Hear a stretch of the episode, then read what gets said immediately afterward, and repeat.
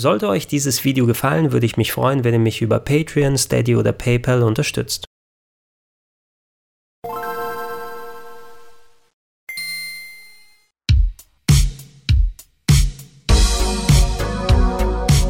Schönen guten Tag und herzlich willkommen auf rpgheaven.de zu Gregor testet das Retro Remaster Paket mit Zombies Ate My Neighbors und Ghoul Patrol. Vor ein paar Monaten gab es ja mit der Blizzard Arcade Collection bereits ein schmuckes, kleines, wenn auch ein bisschen teures Paket mit neu aufgelegten 16-Bit-Klassikern. Da waren Spiele darunter wie Rock'n'Roll Racing, The Lost Vikings und Blackthorn. Ungefähr in die gleiche Kerbe schlägt jetzt auch das Update von Zombies Ate My Neighbors und Ghoul Patrol. Diese Titel sind zum Teil auf Super Nintendo und Mega Drive erschienen, sind jetzt nochmal aufgewertet für die Switch, für PS4, für Xbox und den PC quasi neu adaptiert worden.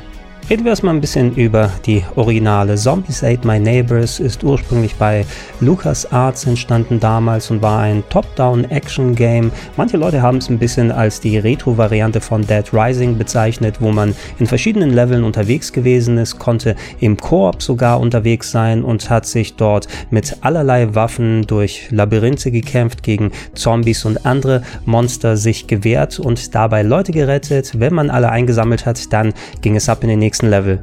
Da das Spiel damals hauptsächlich für das Super Nintendo entstanden ist, darf man keinen allzu hohen Splattergehalt erwarten. Die Zombies beispielsweise, wenn man sie besiegt, verpuffen einfach in einer Wolke. Darüber hinaus wurde die europäische Version weiter zensiert. So wurde der Name nicht nur auf Zombies runtergedampft auf der Verpackung, auch bestimmte Gegnermodelle wurden ausgetauscht, wie beispielsweise die axtschwingenden Mörder, die hier zu Holzfällern geworden sind.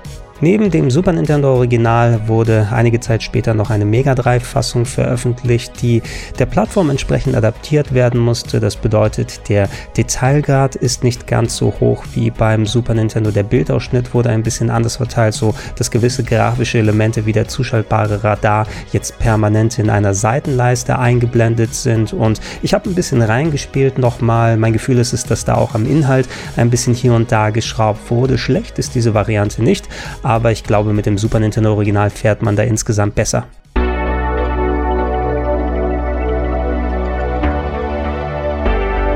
Vom Nachfolger Ghoul Patrol hingegen gab es nur eine Version auf dem Super Nintendo. Dieser erschien ein knappes Jahr nach Zombies gegen Ende 1994 und das Spiel war ursprünglich in der Entwicklungsphase gar nicht als Zombie-Sequel gedacht, sondern als eigenständiger Titel. Später wurde dann einer draus, der durchaus auch erinnert daran, wie sich Zombie spielt. Das Grundkonzept ist nämlich gleich, durch weitläufige Level laufen, Leute retten, den Ausgang finden, Schlüsselrätsel lösen. Allerdings das Gameplay wurde ordentlich umgemodelt. Von Haus aus laufen eure Charaktere beispielsweise jetzt eher schwerfällig und können mit gedrückter Angriffstaste erst schneller laufen. Es gibt einen Rutsch-Move. Man muss, wenn man Leute eingesammelt hat, erst später separat den Ausgang finden. Der erscheint nämlich nicht mehr automatisch neben der letzten Person und das braucht einiges an Eingewöhnung, mit den ganzen neuen Features zurechtzukommen. Für mein Gefühl ist es nicht ein ganz so gutes Spiel wie Zombies gewesen, aber immer noch ein solider Nachfolger, der zumindest ein bisschen was anderes versucht hat. Kommen wir damit zur Neuauflage, die ich auf dem PC gespielt habe über Good Old Games. Da kostet das Paket mit beiden Spielen, die über ein Frontend miteinander verknüpft sind, in etwa 12,50 Euro, wenn ihr euch das als Download kauft. Ist also vergleichbar mit dem Preis mit der Blizzard Arcade Collection. Die hat ja bei drei Titeln knapp 20 Euro gekostet. Hier ist eben ein Titel weniger drin. Dementsprechend kostet es auch nicht so viel. Eine der Sachen, die mir an der Neuauflage umgesetzt von .emo als erstes aufgefallen ist, ist ein relativer Mangel an Einstellmöglichkeiten. Beim Bild beispielsweise gibt es weder Auflösung noch irgendwelche Effekte, die man zuschalten kann, nur Fenstermodus und Vollbild. Beim Vollbild skaliert das Game auf die Windows-Einstellung dann hoch. Das war bei mir 4K und da kann ich immerhin sagen, dass das Bild einigermaßen sauber ausgesehen hat. Es gab jetzt hier keine dumpfen Skalierungsartefakte, alle Pixel waren schön sauber. Ich würde auch sagen, dass das Scrolling ganz gut gewesen ist. Bei solchem Skalieren gibt es ja immer die Möglichkeit, dass es da ein leichtes Wackeln gibt. Und ich will das nicht komplett ausschließen. Bei mir auf dem Fernseher sah das einigermaßen gut aus, aber es kann natürlich sein, dass es je nach Fernseher und Windows da ein bisschen anders sich äußert. Was mir missfallen hat, ist, dass es keinerlei Option gegeben hat, den Rand auszuschalten, also dass man nur mit schwarzen Balken links und rechts spielt, weil die bunte Fläche in Zeiten von OLED-Fernsehern, wo sich was einbrennen kann, das ist nicht ganz cool, wenn wenn das die einzige Möglichkeit ist und wenn man sich schon nicht die Mühe macht, da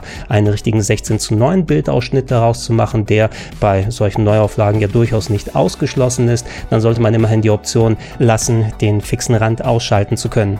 Ebenfalls ein bisschen schade ist es, dass die Mega Drive-Version vom ersten Teil nicht vorhanden ist. Das ist zwar, wie bereits erwähnt, halb so wild, da beim ersten Teil insgesamt die Super Nintendo-Version besser gewesen ist und beim zweiten Teil es gar keine Mega Drive-Fassung gegeben hat. Allerdings als Kuriosum hätte ich es nett gefunden, da es eben einige Unterschiede gibt und wenn man so eine Neuauflage macht, dann finde ich, sollte es doch gegeben sein, gerade solche Versionen mit reinzutun. Da hat die Blizzard Arcade Collection auf jeden Fall besser gemacht. Da gab es ja nicht nur die Super Nintendo-Fassung, sondern auch teilweise teilweise komplett andere Ports, als auch eben eine komplett abgedatete Neuauflage. Und hier habt ihr nur eine Fassung, die im Großen und Ganzen dem Super Nintendo entspricht. Eine weitere Sache, die ganz nett gewesen wäre für eine Neuauflage, ich habe sie eigentlich auch ein klein bisschen erwartet, ist Online-Multiplayer. Der ist nämlich nicht im Spiel vorhanden. Der traditionelle Koop funktioniert weiterhin, also dass zwei Leute pro Spiel gleichzeitig unterwegs sind, entweder mit zwei Controllern oder es gibt auch die Möglichkeit, dicht gedrängt zusammen an einer Tastatur zu sitzen, wenn man denn das so kann. Aber gerade eben in heutigen Zeiten, wo man nicht schnell Leute bei sich daheim auf die Couch holen kann für eine vernünftige Session, wäre das eine nette, nette Option gewesen. Ansonsten gibt es nicht so enorm viel an Updates zu berichten. Man kann zwar seine Session unterbrechen und später wieder weitermachen, da wie auf dem Super Nintendo aber Passwörter verbaut wurden. Mit einem vierstelligen Passwort könnt ihr dann jederzeit in bestimmte Level des Games einsteigen und es funktionieren sogar die gleichen Passwörter wie auf dem Super Nintendo. Ist es also halb so wild. Ansonsten gibt es noch ein paar Extras, eine Galerie an Ingame-Grafiken, gescannte Handbücher und Cover beispielsweise und kleine Featurettes, wo nochmal die Entstehungsgeschichte auf aufgedröselt wird der Spiele, aber das war es dann eigentlich schon.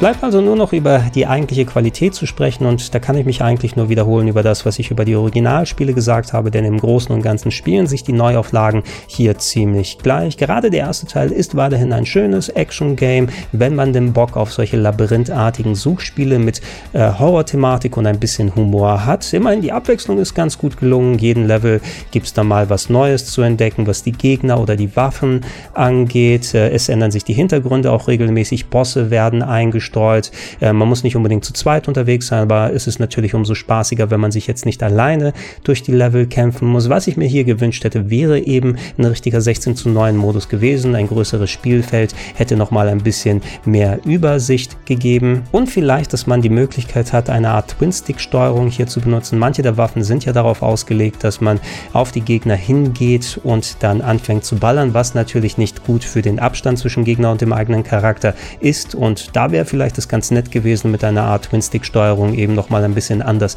anzugehen. Keine Ahnung, ob das das Spielprinzip dann komplett durcheinander gebracht hätte, aber mittlerweile vermisse ich das natürlich bei Spielen, die auf diese Art umgesetzt werden, ein wenig.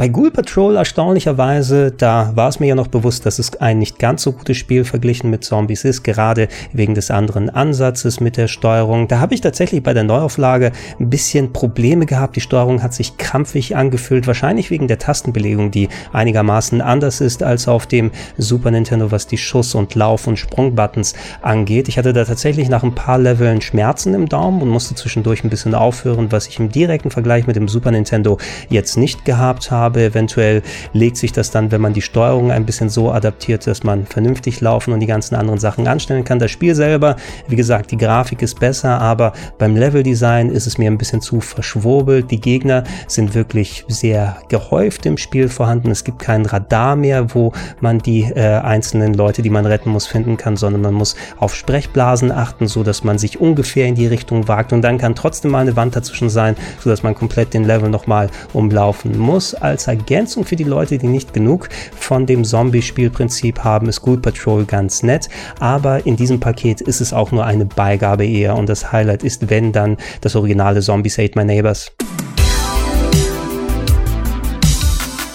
So, das wäre es erstmal gewesen. Wie gehabt, wenn ihr noch weitere Fragen habt, schreibt sie in die Comments mit rein. Es gibt tatsächlich noch ein paar weitere Neuauflagen von alten Games, die vor einiger Zeit rausgekommen sind. Im Auge habe ich im Speziellen The First Samurai und äh, Second Samurai vom Amiga. Die kann man jetzt nämlich auch in neu aufgelegten Fassungen spielen. Und da kann ich mir erinnern, dass es eigentlich ganz schöne, aber auch durchaus knifflige Spiele gewesen sind. Vielleicht sind die nicht ganz so gut gealtert. Da könnt ihr gerne in die Comments auch mit reinschreiben, ob es was wäre, was wir uns gemeinsam mal angucken können. Ansonsten, wenn es passt, wie gehabt, gibt es Podcast-Versionen von solchen Videos auf plauschangriff.de oder in den Gedankensprung-Feeds. Und falls ihr es noch nicht macht, würde ich mich über eine kleine monatliche Unterstützung freuen.